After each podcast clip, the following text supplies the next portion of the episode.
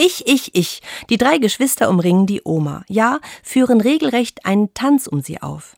Alle recken den Finger hoch oder gleich beide Hände, denn je mehr die eine den anderen verdrängt, abdrängt, desto besser. Alle wollen lautstark ich, ich, ich.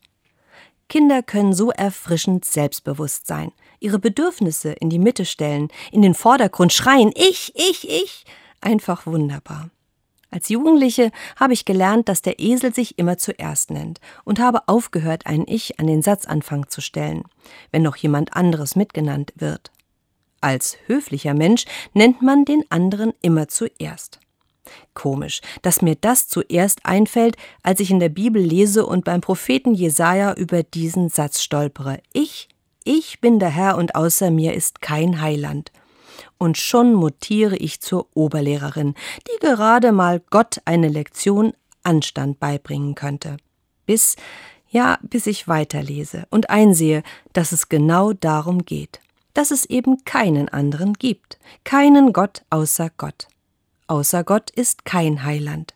Unsere menschlich höflichen Anstandsregeln gelten hier nicht und wahrscheinlich vieles andere, was uns so wichtig und richtig erscheint, auch nicht. Ich bin's und sonst keiner, sagt Gott. Eigentlich ganz einfach und einfach erfrischend wunderbar.